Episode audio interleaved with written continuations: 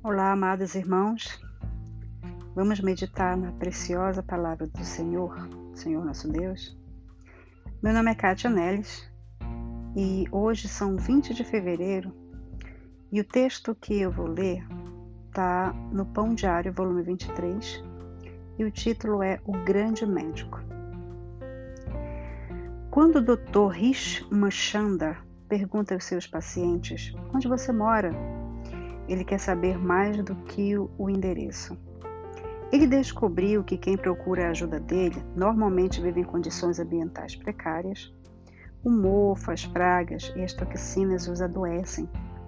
Assim sendo, o Dr. Machanda se tornou defensor do que ele chama de médicos rio acima, que são profissionais que aproveitam para trabalhar com os pacientes em suas comunidades para promover uma saúde melhor, enquanto fornece o cuidado médico urgente. À medida que Jesus curava os que o procuravam, ele os fazia olhar para além da necessidade urgente do cuidado físico e material.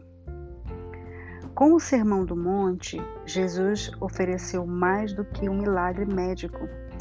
Ele descreveu sete vezes as atitudes de mente e coração que refletem um bem-estar que começa com uma nova visão e a promessa de bem-estar espiritual.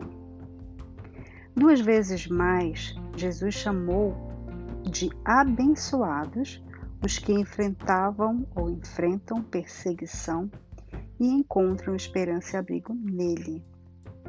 As palavras de Jesus me fazem pensar: onde eu estou vivendo? Eu estou ciente de que a minha necessidade de bem-estar é maior do que a necessidade de alívio físico e material? Enquanto eu espero por um milagre, acolho o coração pobre, sofrido, faminto, misericordioso e pacificador que Jesus chama de abençoado? Será? O texto para nós meditarmos na Bíblia hum, com relação a esse texto é Mateus 4, 23 e 5, 12. Oremos. Pai, é tão difícil ver além da nossa dor. Eleva os nossos olhos para além de nós.